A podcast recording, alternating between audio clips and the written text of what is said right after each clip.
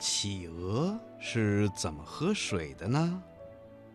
听广播的小朋友，你一定知道，企鹅这种动物啊，是南极的老住户了。它是一种海鸟，它虽然不会飞，可是企鹅呀，却是一种长途游泳的能手。它的头和背都是黑色的。撑着白色的大肚皮，走起路来摇摇摆摆，像个矮矮胖胖的绅士。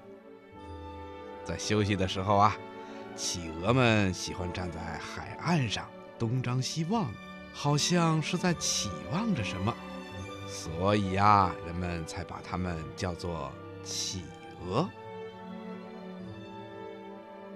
企鹅的家族有好多的成员。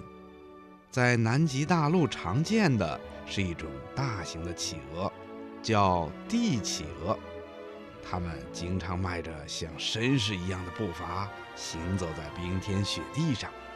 万一遇到了危险，它们就会把肚皮贴在雪地上，后腿使劲的蹬，翅膀使劲的滑，以每小时三十千米的速度快速的向前滑行。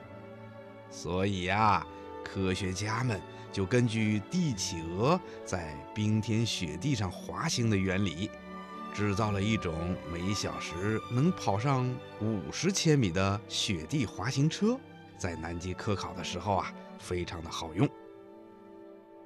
企鹅们喜欢在狂风恶浪中游泳，饿了的时候，它们就在海里捉些小鱼小虾或者软体动物来吃。那渴了怎么办呢？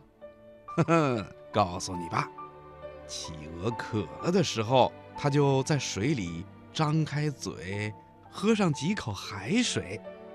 嗯，小朋友们一定要问了：海水又苦又涩又咸，越喝会越渴，而且海水里有很多的盐分。企鹅喝那么多的海水。他受得了吗？